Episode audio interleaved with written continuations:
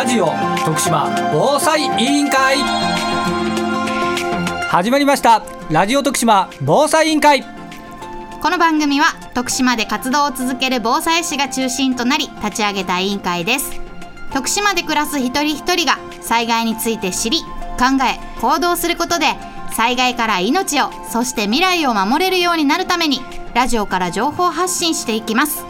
ここから15分間どうぞお付き合いください。この番組は KTM 株式会社の提供でお送りします。今週は事務局長の瀬戸がお送りします。今週もみんなで防災スイッチオン!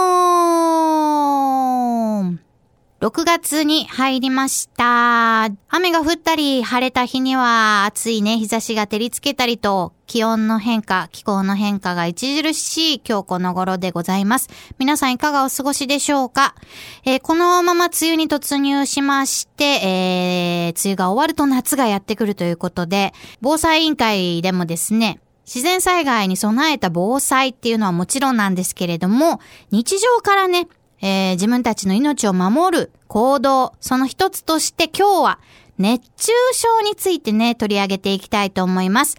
今回は取材に行かせていただいたので、その様子をね、お届けしたいと思います。今回訪れたのは、板野南小学校で行われております。放課後子供たちが集う場所、南っ子というね、集まりの中で、6月2日に行われました。親子開催熱中症について楽しく学ぼう。こちらを取材してきました。この企画はですね、板野南小学校の保護者の方々が主体となって企画した教室となっておりまして、講師に株式会社大塚製薬工場の今村さんをお迎えしまして、熱中症に関するあれやこれや、どういう風に備えたらいいの？もし熱中症になって倒れてしまったらどう対処したらいいの？そういったお話を親子で学んできました。まずは、主催そして参加された保護者の方にお話を伺いました。どうぞ。まずは保護者の方でえー参加いただいている、はいユミティさんにお話を伺っていきたいと思います。はい今日はこれはどういった集まりになるんですか、今日はねあの学校のあの放課後授業っていうこの三田の南小学校でしてる南っ子っていうんですけど、うんうん。その中であの来ていただいて講師の方に来ていただいて今回はあの、えー、と熱中症対策についてのお話をしていただきました。なるほど。1年間を通してこう定期的にいろんなうん学びの場とか体験の場をはい。設けているっていう感じですね。はい。今日はまあ暑くなってくる時期ということで熱中症はいなったかと思うんですけれども、はい。実際参加されてる子どもたち何人ぐらい今日はいました今日はそうですね数え大体10人弱大体8 10人はいそうですね。前後っていうぐらいですね、保護者の方も結構何人か来ていただいて。そうですね。親子で一緒に受けようみたいな感じで今回は一緒に受けさせてもらって。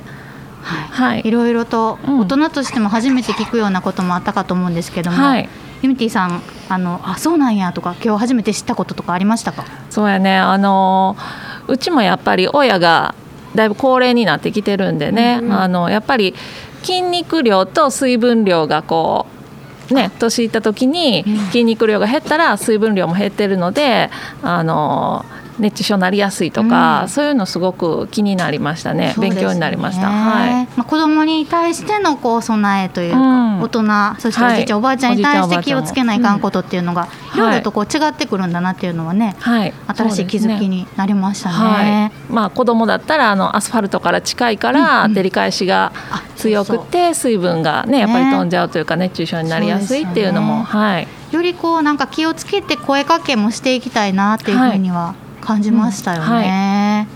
実際にこう話を聞いている子どもたちの様子見てどうでしたか、もうね、まあ、特にうちの子はちょっとはっちゃけるタイプなので 何でもとりあえず手挙げてたのがちょっと気にはなったんですけど。一応ねあの話はすごく、うん、聞いてたみたいなんでみんなうん。ちょっと感心しました、そうですね。一応。はい。実際いざという時にこう何か今日学んだこと、そうですね。行動できることがあったらはい。いいですよね。今後ユミティさん自身がはい。意識しておきたいことなどあればリスナーの皆さんにもお伝えいただけたら今日学んだことで。難しいですね。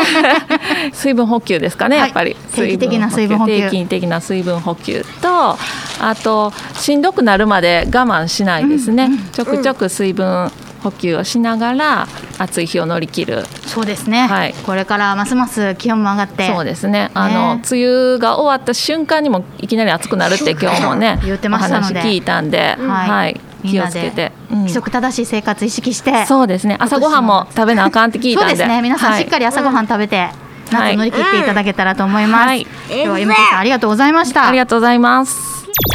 参加されていた保護者を代表して、ユミティさんにお話を伺いました。ありがとうございました。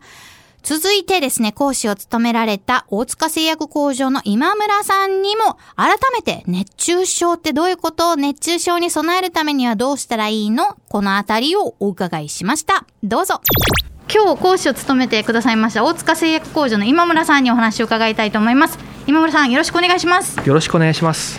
えー今日は熱中症のお話ということで、はい改めて教えていただきたいんですけど熱中症ってどういう症状になりますか？簡単に教えてくださいやっぱ暑いところにいてですね、やっぱ体のいつもの働きが破綻してしまって、それでうまく体の機能が働かなくて、やっぱ熱がこもってしまって、やっぱ熱中症になってくると。実際に先ほどお話伺ってる中で今村さんも熱中症になったことがあるというあ、ふそうにおっしゃってましたがその時どういう症状だったんですか？はい。あの時は炎天下の中での作業でして、やっぱりまず目がチカチカし始めて、頭がクラクラしてきて、そして吐き気ですね。あはい。あ気持ち悪いそうで気持ち悪くなりました。動けなくなるそうですね。もう座り込んでしまいましたね。あの時は。うんその時は救急車は呼ぶまではなく当時あの熱中症という言葉を知らなくて、はい、これが一体どういう症状なのか分かんないまま、まあ、当時はお茶を飲んで木陰で休んでたっていうような状況でししばた。らくしたらはいちょっとずつ戻ってきたという感じですかね。はい、危険な状態でしたね、今思えば。うん先ほどのお話の中で真夏日がこの50年で倍ぐらいになってるというふうに聞いたんですけども、はい特にこの7月8月あたりが熱中症になる方が多いんですね。はい、そうですね、うん。特に7月は梅雨明けのシーズンになりますので、梅雨が明けて、急に気温が上がった時になかなかその暑さに体が慣れていかず、ついていけず、やっぱ熱中症になってしまうと。うはい。実際にその数としては熱中症で救急車で運ばれる方がだいたい4万7千人。そうですね、全国で、はい、4万7千人、去年はね、4万7千人。ひ程度でしたえね。たくさんの方が倒れられて、実際に救急車で運ばれた方の数ということですよね。はいということは運ばれてない方はもう数えるともっとたくさんもっといる可能い性がらっしゃるということですよね。ね。まあ、そうなってくると自分でどうやって命を守っていくかっていうところも大事になってくるかと思うんですけども、はい自分の命を守るためにこう必要なことたくさん教えていただいたんですが普段からこうできることっていうのは何かあったら教えていただけますか、ぱり普段からできることはまずこまめにやっぱり水分取るということと、しっかりバランスのいいお食事を取るということと、やっぱ普段から汗をかく訓練をしておくというところですかね。なるほど。汗をかく訓練、これ大事なんですね。そうですね。はい。まあ早い段階でそうやってこう汗をかくことに慣れておくと体の中の仕組みもどんどん変わっていくということですか？そうですね。あ急に暑くなった時も汗がかきやすくなるというところなですね。るほど、まあ、そういったところで熱がこもりにくいとかそういうところがあるということですね、特にこう今日子どもたちに向けてお話をしてもらったんですけども子どもたちにこう暑くなるこれから気をつけてほしいことみたいなんてありますか？まあ気をつけてほしいことはやっぱりまずたくさん本当に遊んでほしいですね、うん。で遊んで汗をかいてしっかり水分を取ってそしてバランスの良い食事を食べて、うん。よく寝る、もうこれが一番かなというふうに思います。なるほど、まあ、規則正しい生活が実は熱中症予防にもつながるという。そうですね。そういったところですね、はい。今日はありがとうございました。ありがとうございました今村さんに熱中症について、そして熱中症になった時どういう風に対応したらいいの？日頃から心がけることは？などなどたっぷりとお話を伺いました。最後に、えー当日参加をしてくれていた子供たちにも感想を聞いてみましたよ。どうぞ。学年とお名前を教えてください。三年末組長井和馬です。かずまくん、今日のお話を聞いて、えー知らなかったこととか、初めて聞いたこととかありましたか？一日で汗かく量とか、うん。